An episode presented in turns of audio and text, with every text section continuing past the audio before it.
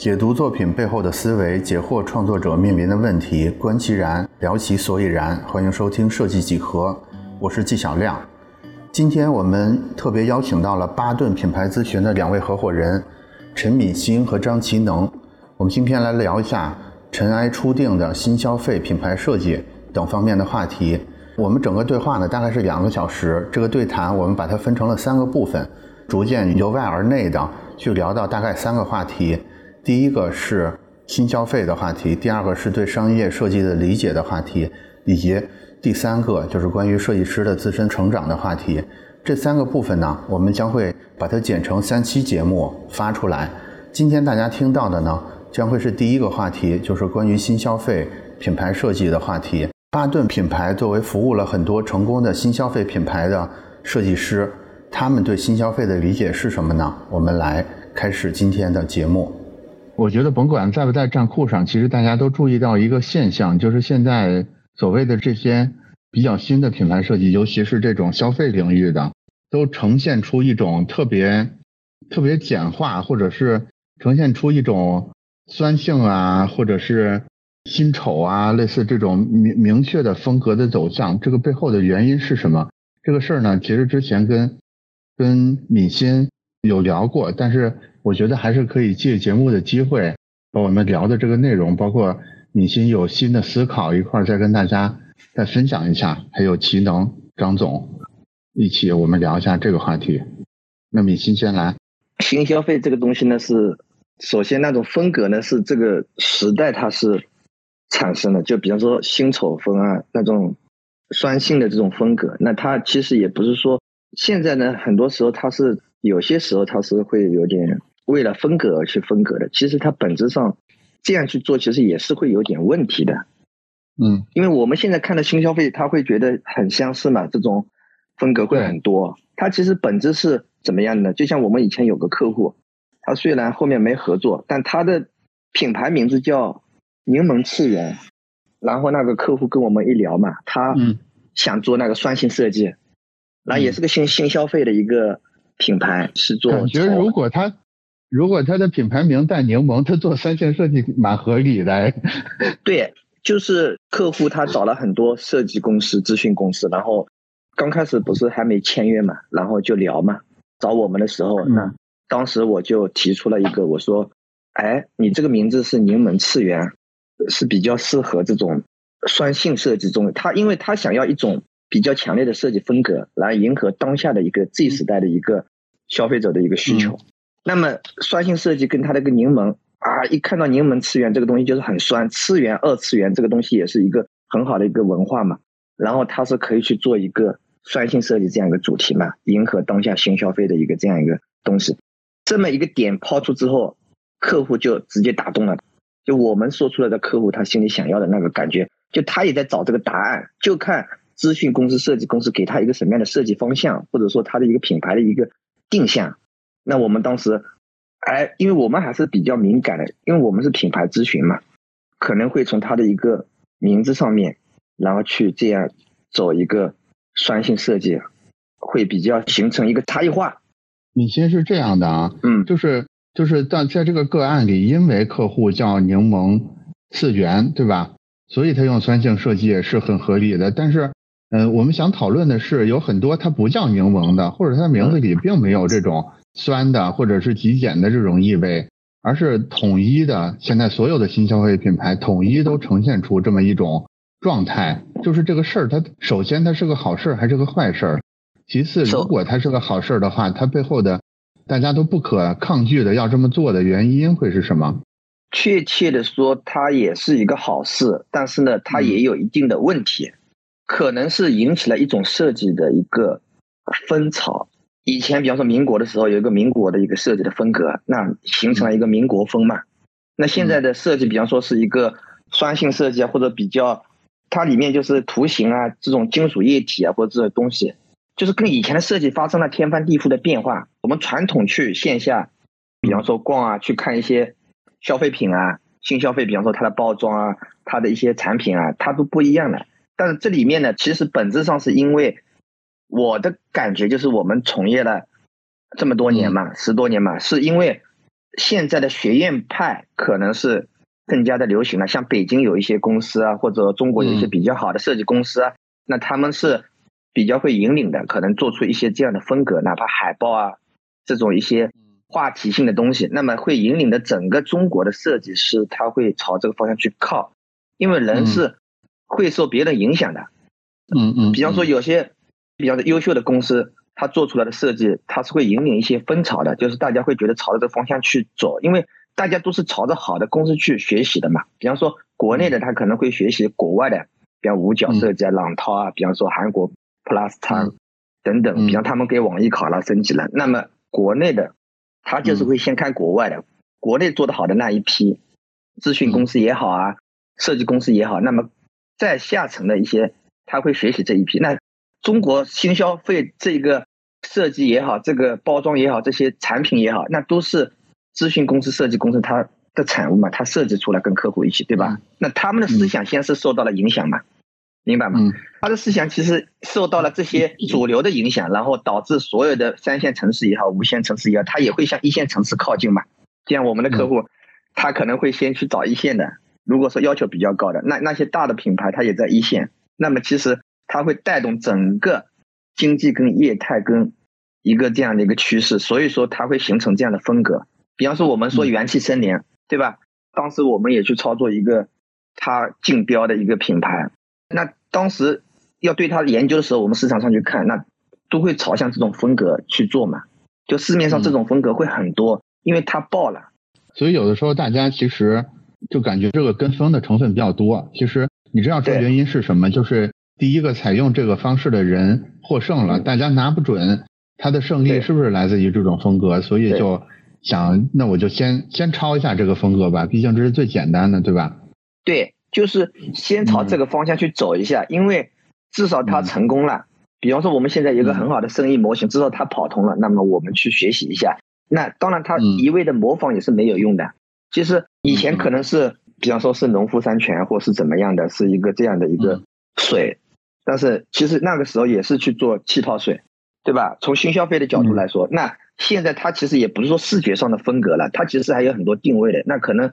他要考虑到现在的人零糖、零脂、零卡这种，比方说这种，他会担心我喝这个东西会发胖，对吧？等于说他是客户心里也是研究好了的，然后再配合他的一些包装、一些广告、一些运营，把它露出去打这样一个市场的。当然，设计风格它一定会趋向于。年轻化，因为每年也会有一些风格的一些趋势的嘛，大家也都会去学习，因为这个也是行业的人，他都会关注，比方今年流行哪个色彩啊，或者怎么样，看看一些市面上的东西。主要还是一个就是说，现在的消费者越来越，也不说以前的消费者不在，是现在的消费习惯跟消费者越来越年轻了，购买力也不一样。比方说 G 时代的人群，比方说还有精准人群，它是占了购买力比较，就是消费力是比较强的。就是他真的去花钱是不一样的，比方说一个六零后，可能他是很具备这种消费力的，就很具备这种实力的，他有钱的，但是他购买力不一定。有些人可能就是年轻人，可能他嗯没有钱，他也会去买，可能去花呗什么样，然后借呗啊什么样，反正他也要买一个，比方说奢侈品，原理就是一样的，他是吃这一波新消费人群的一个市场的，所以说很多东西它是会围绕着这些人群去。做那他们的一些消费习惯，这些白皮书啊什么都有，那可能研究出来很多东西都是变了的，所以说跟以前传统的是完全不一样的。嗯嗯嗯嗯，齐能怎么看呀？尤其是第一波开始采用类似这种这种所谓设计策略的人吧，就是他们为什么必须要被迫采用这种方式，或者他们不得不采用这种方式的那个原因可能会是什么呢？因为明显那个时候其实存在很多的分叉线嘛，比如说你可以在精美上继续再走一走，或者你可以在这么多的风格里边选一种，为什么就选了这种带一些迷幻色彩的，或者是这种去中心化的、去权威化的这么一个发展的方向呢？齐能怎么看？如果说要剖析这个问题的话，我们可能会从更加底层逻辑的东西开始去。说起了，因为很多东西都是以终为始的，就是我的理解呢，它最最最大的根本呢是场景发生了变化。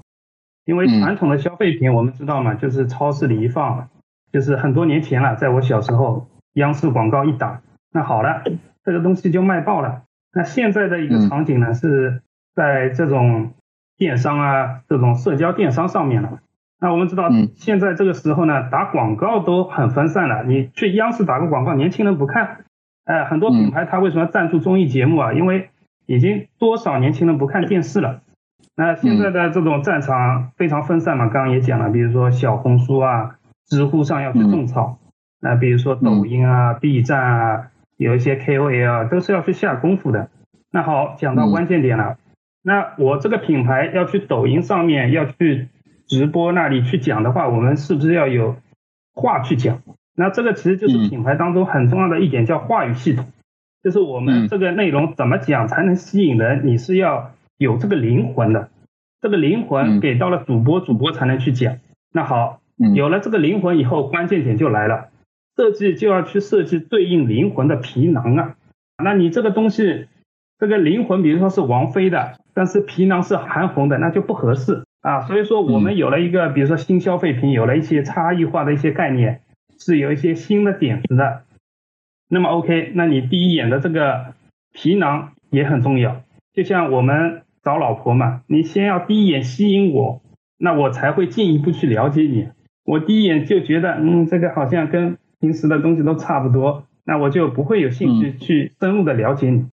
啊，那我们举一个举一个比较火的一个例子，比如三顿半。那在三顿半出来之前，我们知道咖啡的形状，比如说像雀巢这种什么袋装的这种比较多的嘛。那像它这种像这个杯子迷你杯。啊，里面就是冻干的这种咖啡粉，这种东西它就是创新啊。那它创新了之后呢，会有一波什么呢？有一波跟进红利，因为它这个东西其实是从构想到落地啊，到被市场验证，这个东西是受欢迎的，它其实是花了很多功夫的。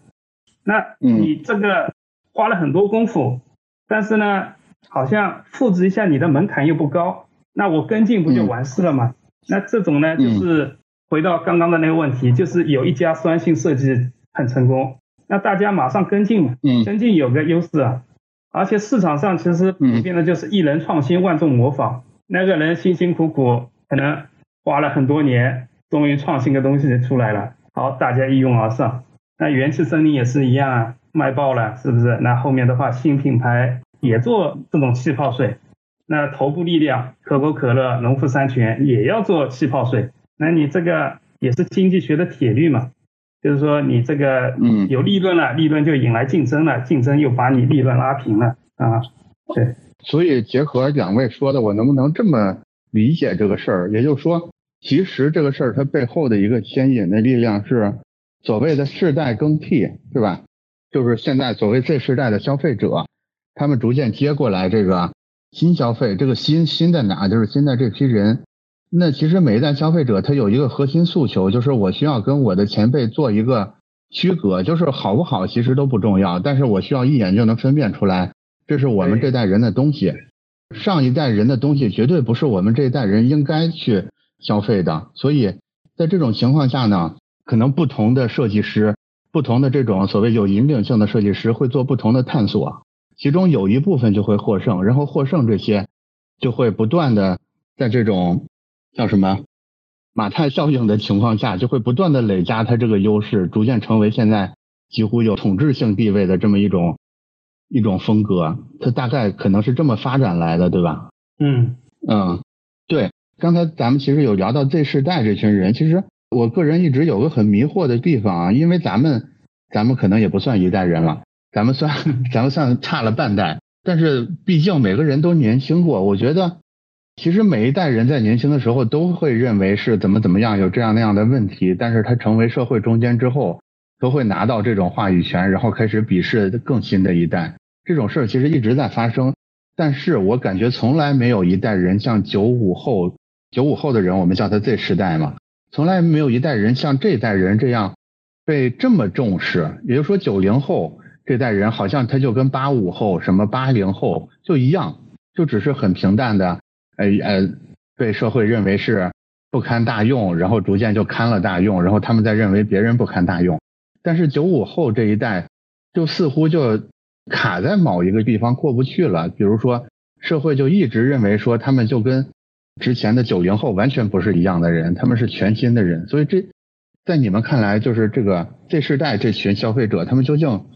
奇怪在什么地方，或者他们特殊在什么地方呢？Z 时代的话，其实也火了好多年了，就是大家都会提到提提到 Z 时代，就像我们的客户说，他的人群要定位在 Z 时代。我就感觉像我们八零后什么的，我们也被人讨论过，但是也就是五年差不多也就完了。但是 Z 时代感觉这个事儿真的从他们刚出生就在讨论，然后一直讨论到现在，还是大家还是在反复推敲这部分人究竟是怎么回事，他们为什么这么这么特殊，这么强大呢？因为是这样的，就是说 Z 时代这群人跟前面的人有，其实也不是说。差别很大，只是从互联网的感觉来上来说，好像它是不一样了的。就像八零后的跟九九五后的这个差十几年，那他们接触网络的时间也不一样呀。中国的互联网发展的快，那他的那个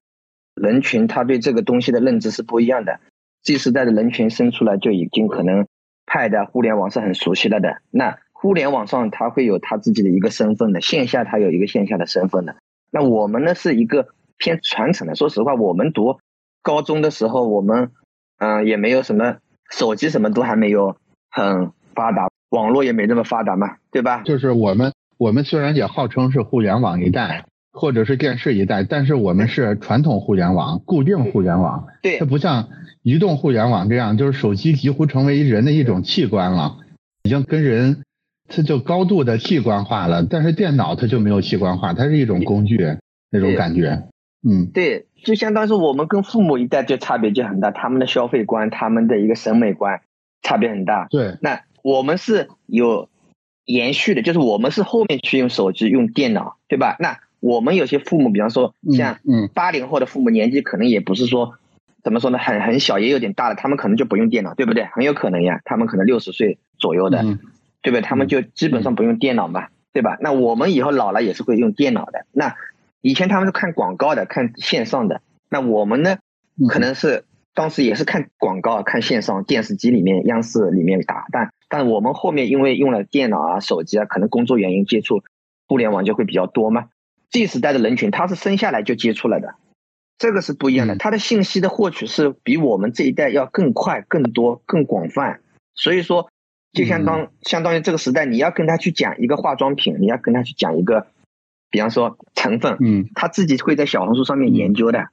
那我们那个时候，嗯，哪有什么百度百科什么这种什么小红书没有了？你的信息是不透明的，所以说 Z 时代的人群从思想上就跟我们不一样。然后呢，家庭就不一样。他们小孩子说句实话，不用说担心什么，像我们以后的下一代，你让他担心什么房子什么的买，他其实已经有了的呀。你可能父母就给他好几套房子，对不对？他嗯，生存起来，比方他的工作就不一样。那以前的 Z 时代，可能他他自己会特别有想法，也不是说像我们以前一样的，就是说去工作。就像我现在看书，他可能会换一辈子，可能会换十几个工作，可能会换会做很多工作，但我们可能会很稳定的，可能就没那么多。他们可能会换几十次都有可能。那他的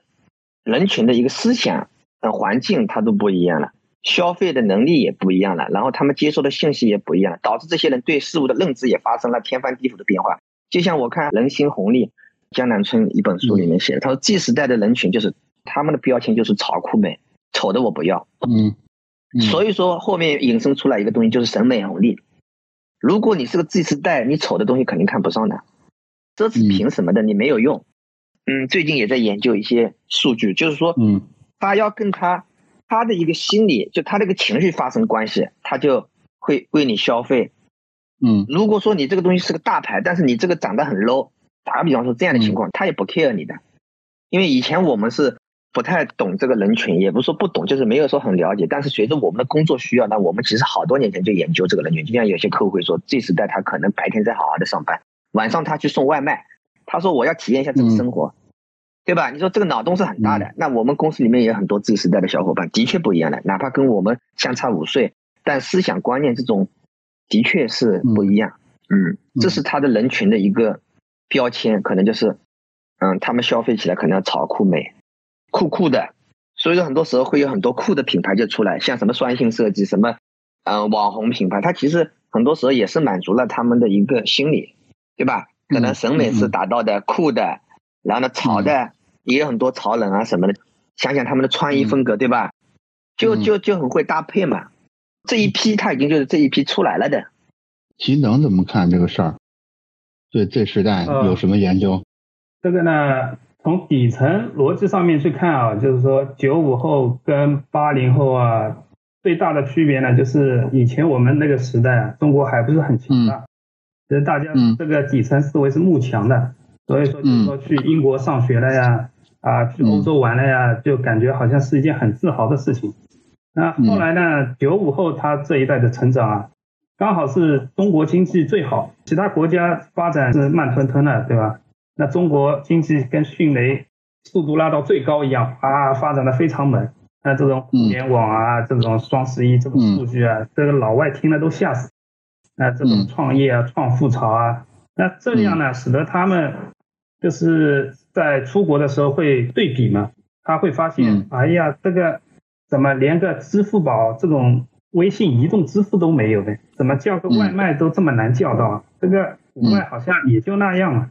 哎，那这个他们呢会心底里觉得就是中国品牌是相当好的，是打心底里面爱国的这一批人。那这也是为什么，就是说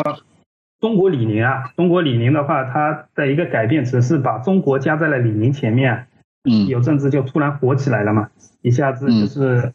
年轻人喜欢它的特别多，又是这种潮潮的东西。那年轻人喜欢的东西呢，肯定是老一代人觉得哇呀，你这穿的花里胡哨的什什么玩意儿呀？那越是这样的年轻人就越喜欢，因为他觉得如果老年人竖起大拇指夸他，哇，你这身打扮真帅，那他肯定是气的马上回家换掉了。他在想，连我爸妈都说我这身打扮帅，那我是土成啥样了？是的，那像我的话呢，是八五后嘛，对不对？然后呢，我们公司其实有很多九五后的这种年轻人，所以我们呢，在一些管理上面也会发现，跟管一些九零年的或者八零末的是不太一样的。嗯啊，那我们呢会给他们更多的一个自由的空间。那这个其实就涉及到一个管理上的一个学问了，因为像传统的管理就是上级说这个东西你必须要搞好。那像这一套呢，就是没搞好，你把下面的人屌一顿呢，这一套放在九五后身上是没有用的。以前网上看到一个段子嘛，他说的是一个真事啊，就是说一个领导在批一个九五后，这个事情没做好，那个九五后嗓门更大，他说你你叫什么叫？你就不会做错事情吗？我都知道了，你念个没完干什么？你没受过教育吗？你爸妈怎么教你的？哇，把那个领导怼的话都讲不出来。然后九五后他有两种嘛，一种的话就是说家境富裕的，那他这个眼睛一睁，这房子都好几套了，也就是说他一出生就已经在终点线等别人了，人家还要可能就奋斗奋斗自己买房买车啊，他父母什么祖辈的资产就够他花了，那他就在终点线等大家，他工作爱做不做？哎，刚刚讲到的那个也是真实例子，他比如说上班是摄影师，他下班去送外卖了。他由着自己的性子来，那还有一种呢，就是说不是含着金钥匙出生的，那他呢九五后发现现在的这个薪水跟现在当下的这个房价，他好像已经认清现实了，他觉得这个也买不起房的，那就专注当下的开心吧，也是非常注重自我，就是想干嘛就干嘛，可能他想去旅游就把工作辞掉了，嗯，说走就走。嗯，所以结合你们两位说的啊，我有一个感觉，就是好像我们说的 Z 世代或者尤其是九五后这群人，其实最显著的一个特征就是他们出生在马斯洛比较高的层次里，就是一出生就是有很多一些比较低的需求似乎都已经解决完了，所以他们一生下来就在这个金字塔偏高的位置上，甚至有的很早很年轻的时候就可以开始去追求自我实现呀。自己的个性化表达等等之类的事儿，这可能是一个最大的特征。然后刚才米欣说到的一个这个特征的来源哈，当然主要是两位都提到的这个经济基础的原因。其实还有一块，我觉得可能也能解释为什么现在这种设计风格会变成这样。就是我们大概以六零后、八零后跟现在这些姑且叫九五后，咱们做一个区分的话，我们能发现说。六零后的人，他们是很难接受说我在网络上有另外一个虚拟的身份的，对他来说这个概念很奇怪。然后对，对我们八零后来说呢，我们其实能接受有一个虚拟的身份在网上，但是我们更多的会认为它是一种工作的时候，或者是在一种特殊的状态下吧。我在网上是有另外一个我的，但是可能对九五后来说，他们反而很难接受说，我只有我自己，我没有一个另外一个虚拟的身份或者是一个数字的身份。对他们来说，就是这种我一生下来就是有数字跟现实两两重身份，是一种特别自然的情况。这个可能是造成九五后这群人跟其他人完全不一样的，我觉得是个很重要的线索。我刚才是听米欣说的时候，我突然反应过来这个事儿，就真的，他其实其实一句话总结，就是这世代这群人真正特殊的地方在于他们是数字互联网的原住民，可能九零后他们是互联网的原住民，我们是互联网的新移民，但是再往前的他们就是互联网的陌生人，但是数字互联网这个东西，它可能特殊性是很高的，它跟之前的这种传统互联网完全不是一回事儿了。主要就是人群它发生变化了嘛。以上就是我们今天对谈的内容，大家有什么问题可以在留言区和我们互动，我们下期继续聊。